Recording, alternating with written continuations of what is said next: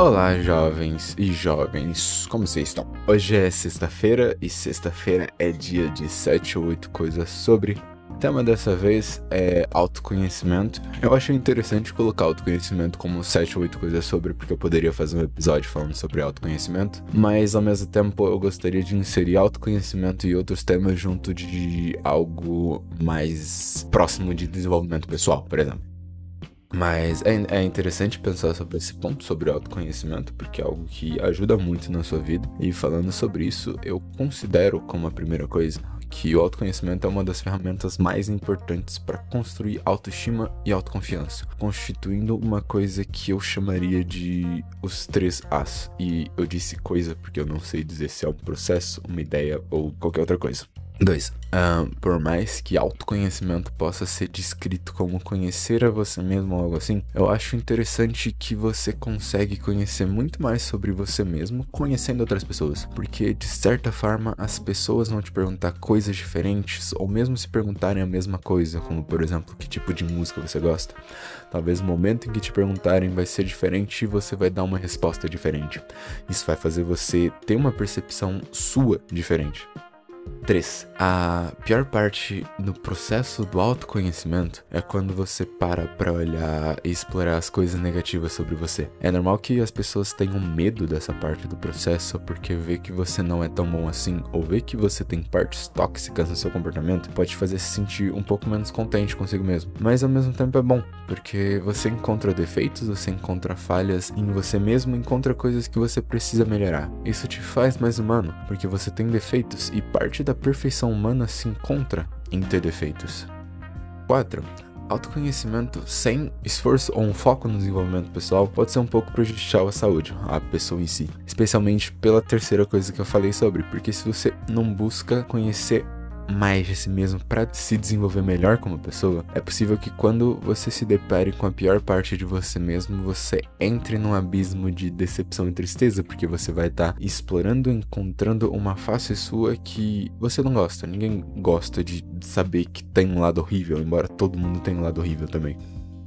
Como parte 5, algo interessante, que é até um contraponto disso, no processo de autoconhecimento, levando em conta também os três As, que isso pode te tornar uma pessoa um pouco chata. Pelo menos foi assim comigo. E com chato eu quero dizer que pode parecer que você é um pouco arrogante, às vezes, ou sei lá o que. Porque quando você pode dizer que, que realmente se conhece, você sabe que você é capaz no que é bom ou o que não é. Não que você seja melhor ou pior do que as outras pessoas, mas isso pode acabar parecendo arrogância dessa parte, porque em muitos casos uma pessoa confiante sobre si mesma assusta, mas não é como se ela se achasse, meu Deus, a melhor pessoa do mundo. Não, mas ela sabe das suas capacidades, ela tem um amor próprio de saber eu sou capaz disso e eu sou bom nisso, então você pode afirmar que você é bom nisso. Às vezes pode encontrar pessoas melhores, às vezes você pode falar que você é bom numa coisa e acabar não saindo tão bem assim, porque faz parte do processo também. E por mais que uma pessoa que trabalhe e procure desenvolver o autoconhecimento possa dizer que se conhece bem, ela nunca vai se conhecer por completo. Vamos dizer que você consegue se conhecer uns 80% ou algo assim, e você descobre uma coisa ou outra no meio do processo, mas conhecer tudo, tudo, tudo, tudo sobre você é um pouco exagero, eu diria. 6. É uma experiência maravilhosa investir no autoconhecimento e explorar quem você é, porque uma vez que você se conhece, se aceita e se perdoa, você abre espaço para se tornar uma pessoa melhor do que já é. Ciente das suas falhas, mas entendendo que todos têm seu, seus pontos a melhorar. Você encontra coisas em você que você gosta, coisas que você precisa melhorar e acaba se tornando uma experiência muito boa de você desenvolver como pessoa, se isso for um foco. 7. Da mesma forma que você pode se apaixonar por alguém quando conhece a pessoa, isso pode acontecer com você mesmo. De certa forma, a maioria das pessoas poderia dizer que se conhece de maneira razoável, ou pelo menos eu acho. Mas é, você deve saber dizer uma coisa ou outra que você gosta sobre você e tudo mais. Mas quando você realmente para para se conhecer além dos seus gostos, mas se parar para explorar suas próprias ideias, seus próprios problemas, seus traumas, a, a essência do seu ser, é possível que você se apaixone ou que se decepcione também. Mas essa última é difícil e depende muito de como isso vai ser feito. Até porque ninguém tem só coisa ruim. E é bem possível que você descubra coisas sobre você, uma parte sobre você que você se apaixone. E isso é muito bom para você como pessoa e até mesmo as pessoas que estão ao seu redor, você começa a se valorizar mais. É muito bom. Oi, é por conta do autoconhecimento que eu posso dizer que eu gosto tanto de conhecer outras pessoas, porque ao mesmo tempo que eu descubro sobre o outro, eu posso conhecer novas partes de mim.